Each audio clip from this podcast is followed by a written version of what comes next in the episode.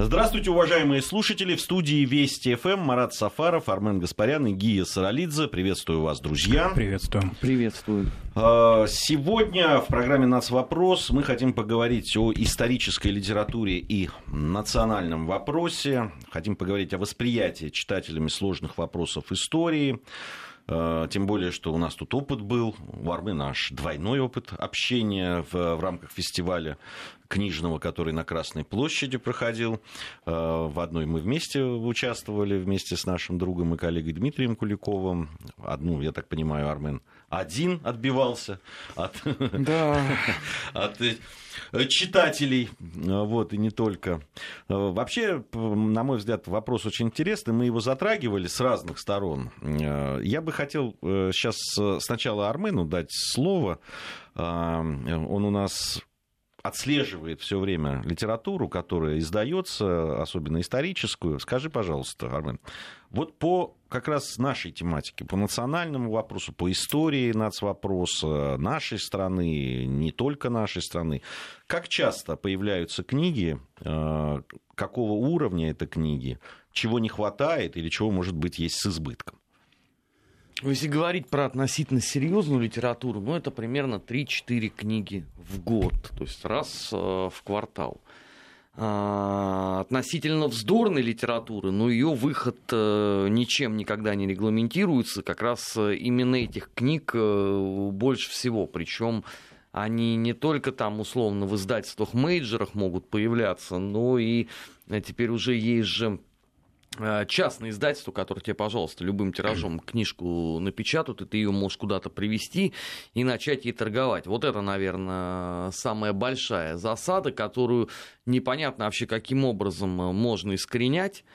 Потому что кто только за это не брался, принципиально лучше не становилось. Но если мы говорим с тобой про э, выставку на Красной площади, то единственная, наверное, книга, которая заслуживает внимания, это Арона Шнейра э, «Травники». Это про лагерь смерти, про подготовку там этого э, подразделения. А вот ее презентовали на Красной площади. Вот сказать, что были еще какие-то другие книги, которые относятся там, к истории или э, к истории нацвопроса, я не могу. А народу много было, ты сам видел. А, интерес э, к литературе есть, но он э, такой весьма и весьма своеобразный. Он, понимаешь, он не имеет никакого отношения, к сожалению, ни к научной литературе, ни к научпопу, он имеет отношение к конспирологии. Абсолютно в чистом таком э, незамутненном виде. И вот это, конечно, очень большая проблема для государства. Потому что когда конспирологические теории начинают занимать первое место, в принципе, в сознании людей, это очень большой знак э, вопроса э, по поводу деятельности э, соответствующих учреждений и ведомств по этому поводу. Я не знаю, как они будут по этому всему ответствовать. Но ты сам вот был свидетелем теорий, которые на которые пытался отвечать сначала спокойно, а потом несколько взвинченно Дмитрий Евгеньевич. Вот умножь это на 5, и ты поймешь градус, который был у меня.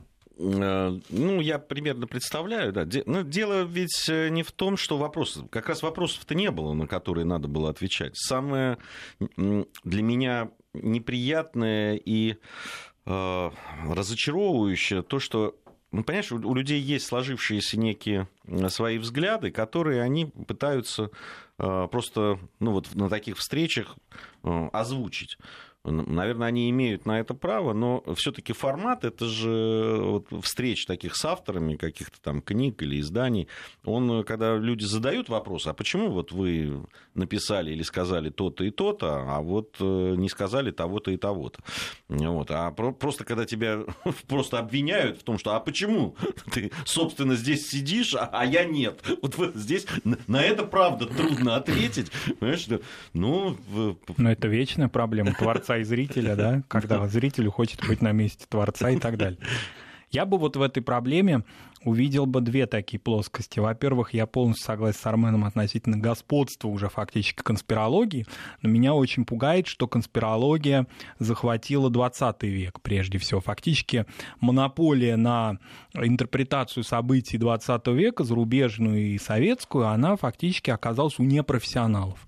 А, мы прекрасно знаем, что происходило с сюжетами древнерусской истории, с сюжетами, связанными с созданием русского государства в 90-е годы, когда господствовали а, вот эти вот так называемые да, математические теории Фоменко и так далее. Историческое сообщество медиевистов русских, оно дало отпор консолидированный. Я очень хорошо это помню, поскольку я в это время как раз учился на истфаке, и у нас до нас доходили постоянно вот эти вот э, дискуссии и мнения. Там аж патриарх Борис Александрович Рыбаков восстал там, не знаю, из руин, уже 90-х годов он был достаточно уже в это время так не при делах, мягко говоря. Тем не менее, и он даже дал такой залп в сторону а, этих а, фактически ну, не а конспиро... он человек был фактурный. Он был человек фактурный, да. И вот в адрес этих конспирологов фактически непрофессионалов, дилетантов, которые занялись вопросами а, нашей древней русской истории, и фактически их мнение господствовали, то есть иных точек зрения не было. Я вот прекрасно помню, как люди мне рассказывали, а, что Куликовской битвы не было, или что она была там где-то у церкви на кулишках и так далее. И когда некий ответ на вопрос, да, на эту дискуссию был иной, это считалось ну, просто нацпредательство какое-то. Как ты можешь так считать, если вот есть, есть Носовский, есть Фоменко, они прекрасно все рассказали. Более того, они же ведь были не уж совсем люди с улицы, они были профессорами Носовский, Фоменко, Фоменко в особенности профессором а, Мехмата МГУ. И вот эта вот а, вроде бы традиция, которая была и в советское время, и в западной науке у нас а, алгебру гармонии, значит, как-то подвергать сомнению математическими методами, вроде как это же научно. И вот это господство. Ну вот дали им залп и удар очень резкие и как-то уже к середине нулевых это сошло на нет. Ну, сейчас, если кто-то эту книгу откроет, ну, это уже абсолютно маргинальное здесь, чтиво. Здесь вот интересная вещь. Э, очень хорошо, Марат, что ты затронул вот эту тему и отослал вот к этим баталиям. Э, на самом деле, первый раз Э, я столкнулся с такой дискуссией, это был 87 год э, в недрах команды КВН МГУ, где были и историки, и э, мехматовцы. И понятно, что историки отстаивали свою точку зрения, люди с мехмата как раз вот приводили Фоменко в качестве главного да, такого, такого патриарха своего, да, там, с своей точки зрения.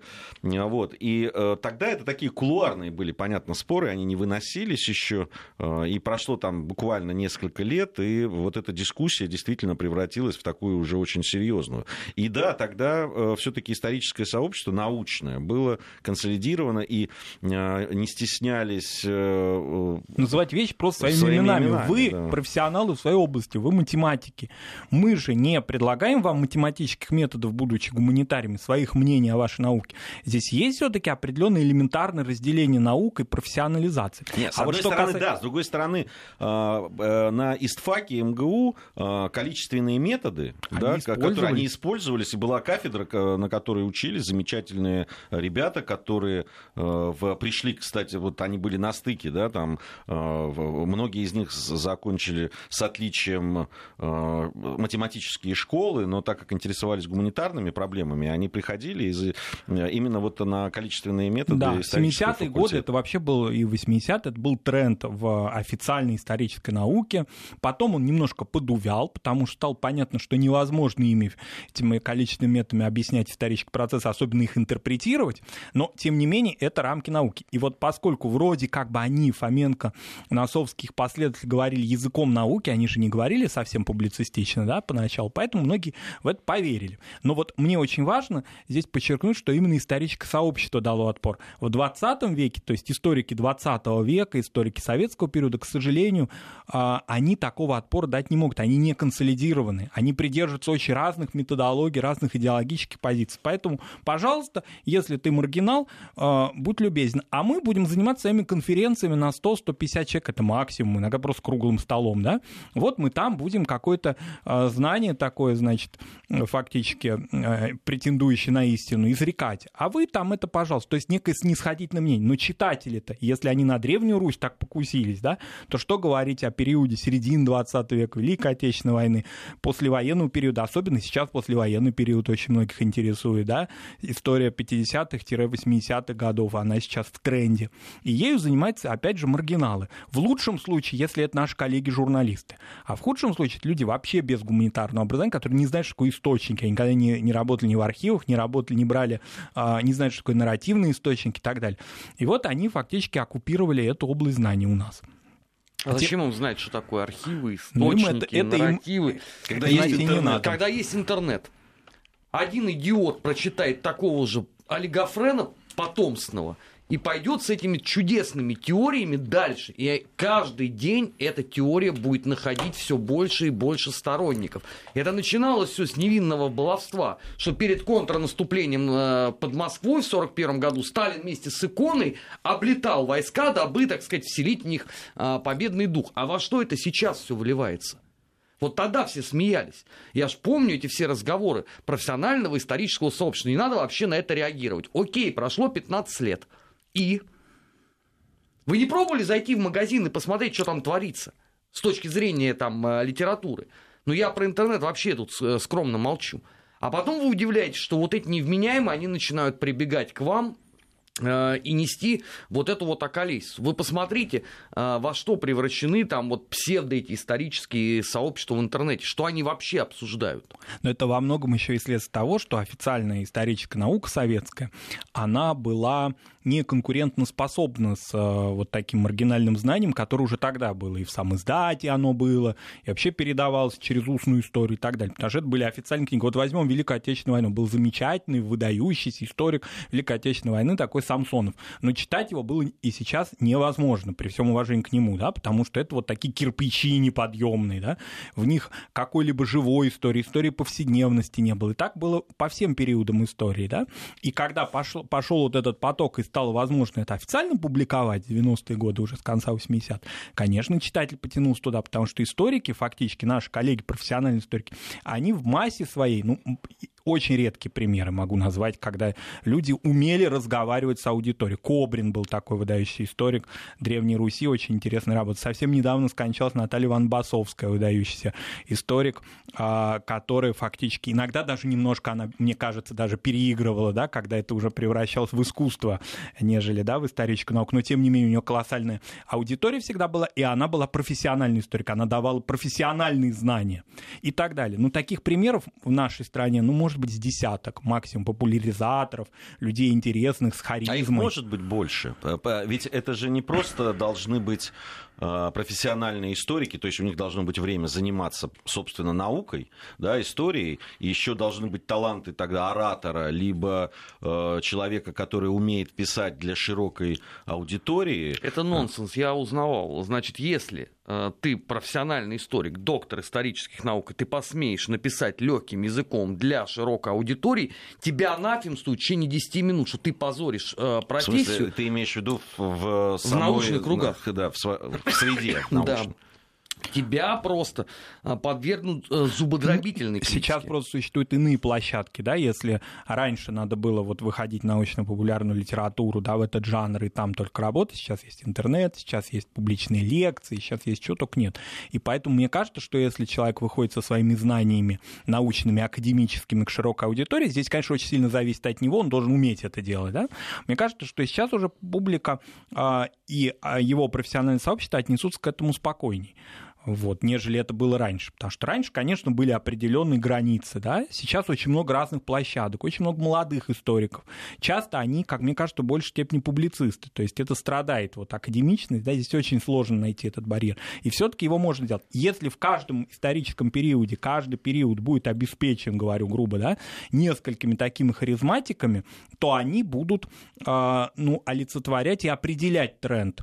А если мы периоды будем забрасывать маргиналом, то и они они будут, если у нас, условно говоря, по истории э, сталинизма будет вот Хлебнюк, да, великий, на мой взгляд, историк, да, который изучает этот период ну, на протяжении многих лет. И которого определ... люто и люто ненавидит. Которого люто и люто ненавидит очень многие, но тем не менее он, несмотря на это, идет на, на амбразуру, да, и свои знания он популяризирует и выступает с публичными лекциями и так далее. Да его книги, монографии, они может, могут читаться как бестселлер. Вот если в каждом историческом периоде у нас будет такой, у нас, если будут у нас историки коллаборационизма, о котором мы неоднократно говорим, и они тоже могут а, определять, даже ну, каким-то образом преодолевать вот эту волну, да, а, которая иногда фактически даже это не маргинально, а мне кажется, даже экстремистская в отчасти, то тогда у нас будет все хорошо с этим. Во всяком случае, есть у нас просто исторические периоды, которые не обеспечены авторитетными мнениями, авторитетными знаниями. Вот очень хорошо всегда везло, опять же, возвращаясь к медиевистам. Медиевисты, а, история средних веков всегда была неким таким полигоном для новых знаний, оттуда вообще все черпалось. У нас был Дмитрий Сергеевич Лихачев. Вот при нем а, говорить что-либо, какую-то околесицу, было просто стыдно даже. Да? Говорили, но если одно его слово, и все как-то вся концепция сразу разрушалась. Мы же помним, вот, например, эти ну, таких, как Лихачев, к сожалению, Жесткие баталии относительно, да, датировки слова о полку Игореве, да, mm. и там был, с одной стороны, академически вполне себе уважаемый историк Зимин, а с другой стороны, Лихачев, э, Рыбаков и другие авторы. И они вели дискуссию уважительную друг к другу. Понятно, что победили вот Лихачев в данном случае и так далее. А вот если это такая у меня идеалистическая идея, если это бы перешло еще на 20 век и на нац вопрос, это было бы просто замечательно. Вот если бы мы этому научились и научили своих коллег, да, которые занимаются историей русских средних веков. Потому что туда, например, очень органично вошли гумилевские евразийские идеи. Уже сейчас нет такого прямого противопоставления. Да, и как-то вот это стало смягчаться, стало как-то улучшаться. И Гумилев э, радикальным, своими радикальными взглядами, Лев Николаевич Гумилев, да, теперь как-то воспринимается уже тоже как в рамках вот этой научной системы. А по 20 веку, поскольку все живо, мы все это, во всем этом специалисты, все это знаем лучше других, каждый человек нам может объяснить, я думаю, ваши читатели да, на Красной площади, они все прекрасные знатоки, выдающиеся да, советского периода и так далее. Здесь, к сожалению, пока прийти к этому консенсусу невозможно. Да, особенно люди, которые никогда не жили в этот период, они самые это большие самые специалисты. Которому 36 лет, и который тогда уже э, протестовал против распада Советского Союза. Это памятно, да. Да. Это в... Понимаешь, э, вот тут очень важную вещь Марат э, сказал, что очень часто, и это касается не только э, там, каких-то отдельных периодов, а вообще в 20 века, истории, ее восприятия, что касается национальных вопросов отдельно, наверное, об этом надо говорить, очень часто это не просто такая безобидная э, какая-то, да, там, э, какие-то безобидные бредни, а очень часто это как раз на грани, а иногда за гранью экстремизма. Вот, вот что, э, о чем важно говорить. Понимаете, когда мы говорим, ну, есть какие-то люди, которые там в интернете пишут или там какие-то на свои средства книжки издают, в которых какие-то неподтвержденные или завиральные исторические концепции, это ладно, когда они завиральные. А когда они завиральные, но при этом еще имеют целью да, там как раз э, экстремистские какие-то вещи. Больше того, когда эти авторы еще прыгают по разным федеральным э, средствам массовой информации, распространяя вот эту вот ересь абсолютную, вот это же страшно. Причем э, я не, понимаю логику, зачем это делается государством. Вот правда. Если э, у нас э, речь идет о том, что надо просто кого-то по истории вызывать, ну вызовите, я не знаю, там э, специалистов с ИСФАК, МГУ. Этих-то клоунов вы зачем туда тащите из раза в раз? А это же тренд уже э, сегодняшний. А потом они говорят, ну как, мы же вот выступили там, условно, на одном телеканале одной радиостанции. Мы теперь уже уважаемые люди. И то, что мы сказали, находит отклик в сердцах других. Ну, конечно. А как это не будет находить? Если ты будешь выходить и говорить, слушайте, а, вся история страны прелюдия лишь к появлению товарища Сталина. Это был главный святой в земле а, русской просиявший. Нам сейчас вот такого Сталина, и мы заживем и разгромим а, всю мировую буржуазию. Ну, конечно, число невменяемых, которые в это поверят, всегда будет больше. И все. А ты будешь сидеть и думать, ну вот как так? Какие надо книги написать, какие надо программы сделать. Ну это же невозможно. Ну, это правда невозможно. А, продолжим. Нацвопрос. о чувствительных проблемах. Без истерик и провокаций. Продолжаем э, нашу программу. Продолжаем программу «Нацвопрос». Армен Гаспарян, Марат Сафаров, Гия Саралидзе в студии Вести ФМ об исторической литературе, о э, ее качестве, о том, как воспринимают ее читатели, э, в том числе и э, посвященные национальным вопросам, национальным проблемам. Э, вот я предлагаю немножко ближе к нашей теме сейчас э, все-таки переместиться. Мы говорили вообще об исторической литературе. Что касается исторической литературы, которая имеет либо какой-то национальную, да, там, национальный угол зрения, еще точку зрения. Понятно, что у нас сейчас э, достаточно много историков, которые занимаются историей тех или иных народов, э, э, России, регионов. регионов и так далее. И вот что в этой области у нас, Марат?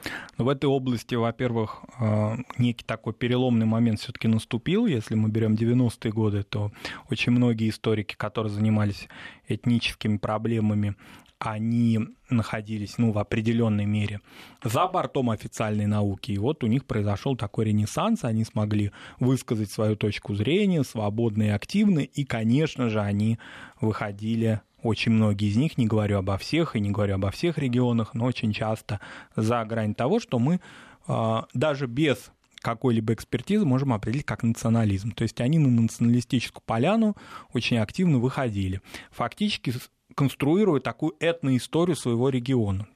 А, это было и в Поволжье, это было и на Северном Кавказе, а, и это мы все прекрасно знаем. Определенные какие-то моменты, которые касаются вот уже конца 90-х, начала нулевых, они все-таки выбили у них почву из-под а, их теорий, потому что читатели уже не стали так активно на это все реагировать. И националистический такой тренд, как мне кажется, стал проходить, причем повсеместно. И стало все обратно возвращаться вот непосредственно в рамки. Что такое официальная вообще история? Может ли, может ли она вообще быть официальной или она сразу официозной становится? Это та, на мой взгляд, история, которая опирается на источники, ее интерпретации не политизированы и не идеологизированы. То есть она исходит из конкретных источников. Мне кажется, что когда мы а, лишились марксизма, когда мы его выбросили, то а, старая методология позитивизма XIX века, которую мы хорошо знаем. Ну, что означает позитивизм, так если очень кратко, в моем понимании? А, это интерпретация источника без относительно каких-то идеологических окрасок. Да? Вот если к этому вернуться, и к этому региональные историки в большинстве своем вернулись, становится спокойней с этим. Потому что понятно, когда вы воздействуете на аудиторию и рассказываете ей о страшных событиях присоединения к русскому государству, государству, уничтожение этнических государств, а, не понимая того, что государствами-то они не были. Ну, начнем просто с этого. Государство, что такое государство? Государство в нашем привычном понимании это модерн, это уж максимум 18 век, а то и 19. Вы говорите, допустим, об этносах, а их не было этносов никаких, не было такого народа, который, от, от имени которого вы сейчас апеллируете, потому что это был родоплеменной строй. Но это скучно, это никому не интересно так рассказывать. Был вот наш народ, был русский, они воевали, русские нас победили, завоевали, уничтожили и так далее. Это интересно, это ярко, так далее. И вот этот момент, который касался, как мне кажется, стал проходить, потому что люди стали, ну, они же были в рамках такого, в общем, соцреализма, а, когда все было схематично, и когда им дали такие яркие картины, конечно, они за этим побежали. Как мне кажется, сейчас это стало несколько проходить. Но это стало проходить потому, что повышается уровень, э, да, и э, восприятие истории, э, ее знания и так далее. И это просто проходило, потому что прошла, ну, какая-то мода на... Мода, вот... мне кажется, потому что сказать, что о том, что э, все такие стали просвещенные и зерна от плевел научились отделять, это пока еще говорить об этом рано. Просто мода стала проходить. А, может быть, даже в какой-то степени усталость от этих концепций. Вообще от этой вот политизации истории, от того, что мы должны принимать чью-то сторону обязательно, да. Но, тем не менее, вот я в некоторых из наших регионов я сталкивался, например, с тем, что исторические персонажи 16 или 17 века, они воспринимаются как современники. То есть восприятие истории присоединения этих регионов к российскому государству, иногда добровольного, иногда не очень, да, оно воспринимается вот как будто это сейчас. У людей, э, меня даже это немножко умиляло, если бы это не было опасно, да, а, потому что на этой почве, на этой зыбкой почве, на этих таких обостренных нервах некоторых людей очень легко националистам а, свою политику проводить, потому что у них есть благодатная почва. Ну, она немножко сужается, как мне кажется. То есть эта аудитория уже не столь сильна, как есть. Еще очень важный фактор – это а, ну, такая намеренная фальсификация и какой-то выброс периода, вообще отстранение их не было. Вот нам радиослушатель из одной Северокавказской да, республики говорит об этом, сейчас пишет, да, применительно к тому, что в некоторых регионах вот просто периоды, которые были, а их, их как бы и не было.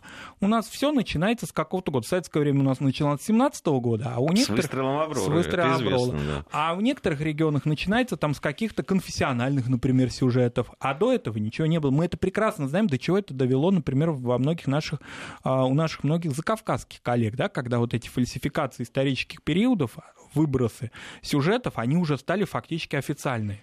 К слава богу, у нас в российских регионах этого пока нет, это воспринимается все-таки как маргинальная история. Но это тоже ведь идет от историков. Э, от профессиональных историков. Э, вот любопытно, я уже рассказывал о монографии британского филолога и историка, который написал большую очень монографию, такой исторический труд, Грузии он называется, и там э, от раннего Средневековья и до 90-х там годов продолжается. Но большую работу сделал человек в архивную, ну, начнем с того, что он грузинский язык выучил для того, чтобы читать в подлиннике, значит, э, э, русский он знает. У него, кстати, хорошая монография очень по Чехову есть.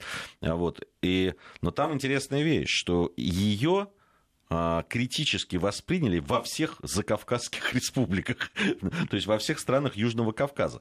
А, Причем, знаешь, как критически говорит, вот здесь он правильно пишет, если это им выгодно, а вот здесь он, конечно, ну это глупость, это глупость, это он не учитывает того, другого и третьего и так далее. Да, Дональд Рейфилд, мы, вот я думаю, что можно порекомендовать нашим радиослушателям, уж про Чехова точно прочитать, там ничего, ни, ни, ничьи интересы это не затрагивает, хотя я тоже слышал много мнений, ну, таких скорее не профессионалов а в интернете. А вот зачем так личную жизнь обсуждать? Вот надо обсуждать произведение. Ну, такая точка зрения всегда существует. Тем не менее, как мне кажется, это вообще лучшая книга о Чехове. Я других лучших, лучше нее, вот, чем Дональд Рейфилд Очень из интересно. Британии посмотрел на нашего Чехова, а, не знаю. А что касается Грузии или вообще Закавказья, очень многие а, исторические мифы и идеологические платформы выстроили там профессиональные историки. Они и в Азербайджане, и в Армении, и в Грузии этим занимались профессионалы.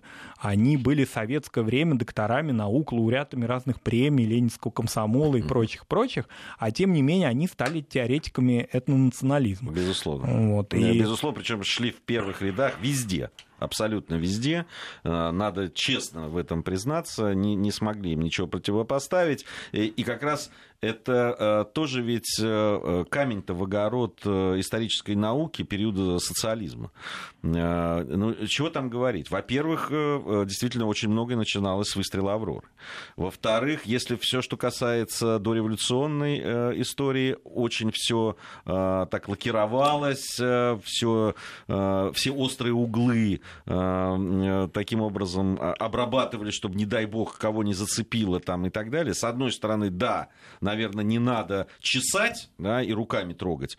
Вот. С другой стороны, э, это не значит, что это уйдет. Все равно находились люди, все равно были источники, все равно это ходило в сам издате и так далее. Ведь а, националисты разного толка в разных регионах абсолютно ровно вот в эти не озвученные, не э, обсужденные, не э, препарированные какие-то вопросы, они этим-то потом и брали публику. Кем а... были, допустим, а, диссиденты в национальных республиках? Они были не либералами, они были отъявленными такими классическими националистами фактически, да, им могли быть разные что называется, да, какие-то уголовные дела у них по разным статьям могли быть, но фактически они были а, теоретиками, идеологами национализма. А, многие из них получили в советских университетах, учебных заведениях высшее гуманитарное образование.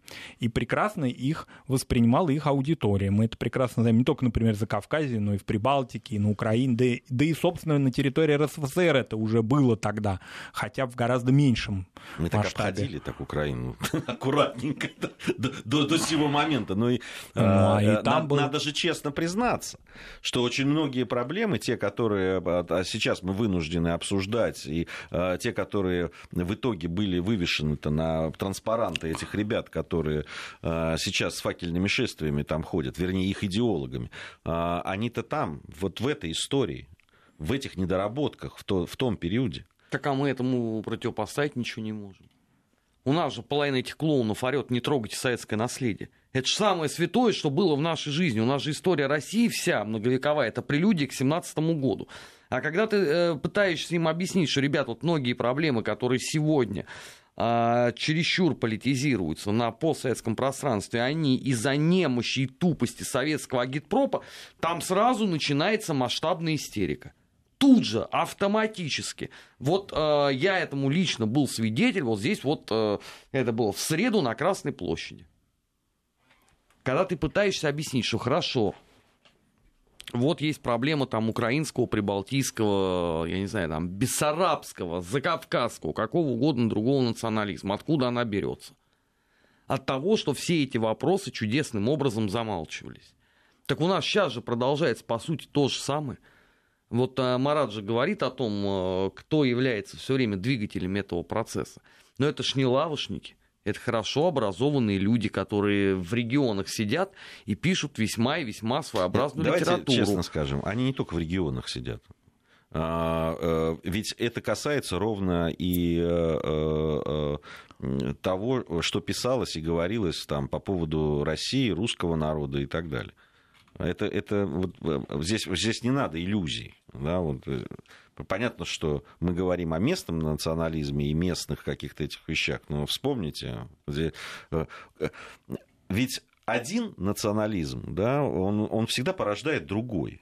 Я когда по поводу там, конфликтов, межнациональных конфликтов, да в той же Грузии, например, моей родной, да, когда говорят там грузинский национализм, который поднял голову при Гамсахурде там, и так далее, да, безусловно.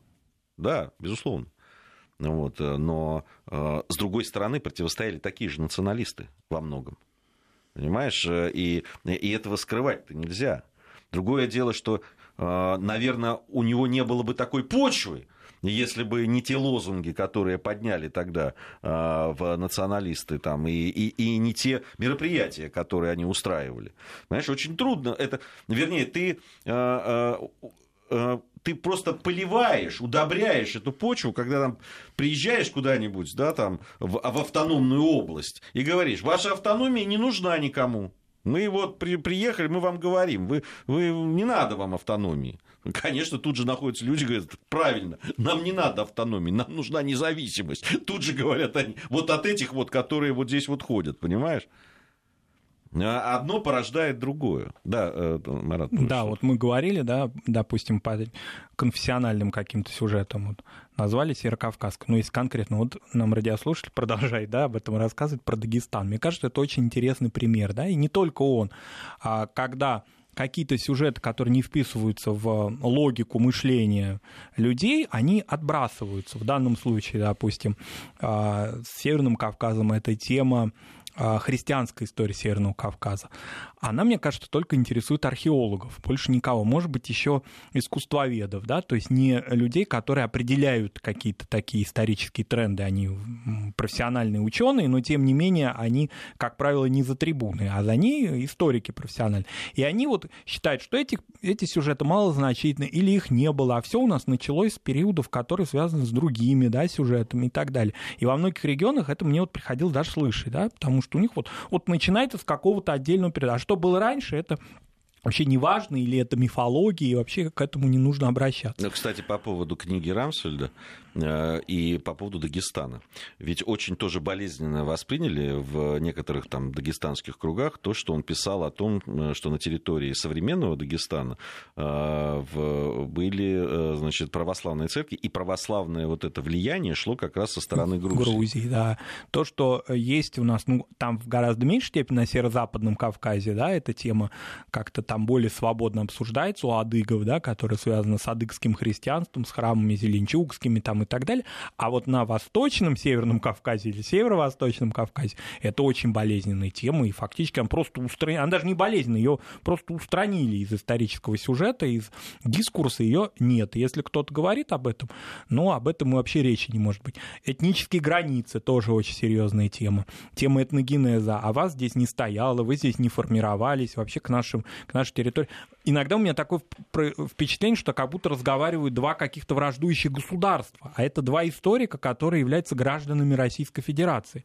Это очень опасно, потому что здесь, а, ну, фактически такой национализм, да, и люди не понимают, вот нам говорят, не родоплеменной строй, там э, ханство Поволжки, ну, очевидно, да, что они уже сложились как а, то, что можно в средние века назвать государством, но то, что в средние века было государством, это не тождественно тому, что является государством в 20 или в 19 веке, с границами четко очерченными. Мне кажется, вообще это очень опасный разговор о границах этнических, а, особенно на региональном уровне, на уровне наших регионов. Мне кажется, вообще его надо устранить из обсуждения, потому что какие границы, какие вы видели границы, где вы видели а, конкретные и достоверные карты 16 века. Вообще, мне кажется, что эта тема крайне-крайне опасна, ее надо оставить в 90-х годах. Вот те люди, которые этим занимались, пусть они там, кто в, в иной мир уже ушел, вот это их сюжеты.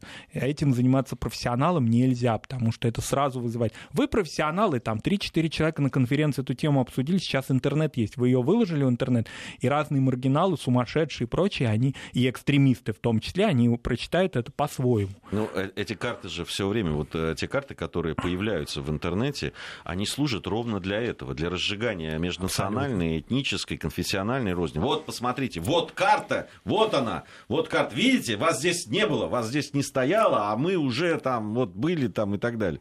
Это, это очень такие э, действительно провокационные темы, которые вбрасываются, и которые действительно иногда вот спускают для дискурса как раз из научных кругов. Да. Дарвин. Знаете, друзья, беда-то состоит в том, что поезд от слишком далеко ушел. И уже не принципиально важно, будет ли там условно завтра, послезавтра, через год кто-то выкладывать карты и кто-то писать новую Акалису. Потому что написано ее уже столько, что дальше некуда этим завалено абсолютно все пространство, от книжного до э, условно интернет. Здесь необходимо, на мой взгляд, э, государству обратить на это самое пристальное внимание и вводить некоторые вопросы э, в курс истории, в том числе в школе. Наплевав с высокой колокольни на вопли этих сумасшедших о том, что не надо трогать историю со времен товарища Сталина, вводить сложные вопросы и объяснять их, потому что иначе это будет замкнутый круг. Хорошо, это... хорошо было бы к какому-то консенсусу прийти по, по поводу этих сложных вопросов. Вот, э, понимаешь, а, а кто будет вводить? А, какая концепция должна быть а, вводима туда? Вот кто будет принимать решение? Это же важно. Понимаешь, у нас, у нас же нет э, лада между э, школами э, историческими, между отдельными э, историками и так далее. Ты вспомни, что у нас происходит, когда встречаются на вполне себе телевизионных площадках, вполне себе доктора наук и заслуженные люди. И когда говорят прямо противоположное прямо противоположное по, в общем, казалось бы, довольно изученным и исследованным предметам. Это правда. Ну, на самом деле, это, конечно, хорошо, а, когда высказываются доктора наук. Гораздо хуже, когда высказываются не пойми кто а, по этому поводу. Люди, которые вообще никогда не были замечены в углубленном изучении какой-либо истории, но при этом они прыгают э, в обнимку с какой-нибудь книгой, где вот у них такие вот фундаментальные познания. Я никого не намекаю, боже упаси, просто такой э, ярко собирательный образ. собирательный образ да, этого типажа. Но у нас есть авторитетные организации, которые могут выработать ответы на вот эти вот очень сложные вопросы. И потому, как собиралась Россия – и потому как э, создавался Советский Союз. Вот взять эти все вот э, нацвопросы, вычленить там самые там условно 15 э, сложных и ввести это в курс школьной истории. Вместо вот этого полубезумия, которое называется... Э, как же этот курс-то? «Мир и мы», по-моему, в одиннадцатом классе сейчас присутствует. Сейчас ты меня прям напугал. Да, где нету ярко выраженного учебного пособия, поэтому каждый там учитель э, на свой вкус это трактует. Вот это все надо выкинуть, закрыть эту историю и ввести действительно э, объяснение на те вопросы, по которым постоянно бьют сегодня – Нельзя от этого бесконечно уходить. Это, здесь это я тупик. абсолютно согласен с тобой, Армен. Я бы вообще, э, я бы, я бы вот на каких-то там, в старших классах уже, мне кажется, обязательно в курс истории должно введено, введено быть э, определенный какой-то, ну не знаю, там параграф, раздел и так далее об этногенезе и э, да, о том, как формировались я, я сейчас не говорю детали и так далее, а просто, чтобы это давало понимание а, ребенку о сложности этих процессов, о том, что э, народы, национальности не появились вот так вот в одночасье и, где там тысяч, полторы тысячи, две тысячи лет назад, и вот они существуют, не изменяясь вот ровно в этом виде. Да? А, а дали бы просто понимание, насколько это были сложные процессы, как, очень многие из которых совсем недавно не то что завершились, но вот пришли к тому, к чему мы пришли. Вот мне кажется, это очень важно. Но в этом есть определенный прогресс. Допустим, мы знаем прекрасно, что в советское время очень многие а, мои, например, сплеменники страдали от формулировки татаро-монгольской иго только в отрицательном ключе и сразу на них показывали пальцем. А сейчас мы все-таки отошли от таких радикальных каких-то да, формулировок и все-таки определенный да, такой позитив в этом тоже такой здоровый позитив научный, он тоже присутствует. Ну что ж, э, сложная э, тема. Мне кажется, что не первый раз мы к ней подходим не, не, не, не только в рамках этой программы, но э, говорить об этом надо. Говорить мы будем обязательно. Надеюсь, будем говорить и с профессиональными людьми, профессиональными историками. Спасибо большое, Спасибо. Марат. Совсем скоро у нас программа «Недельный отчет». Нацвопрос о чувствительных проблемах без истерик и провокаций.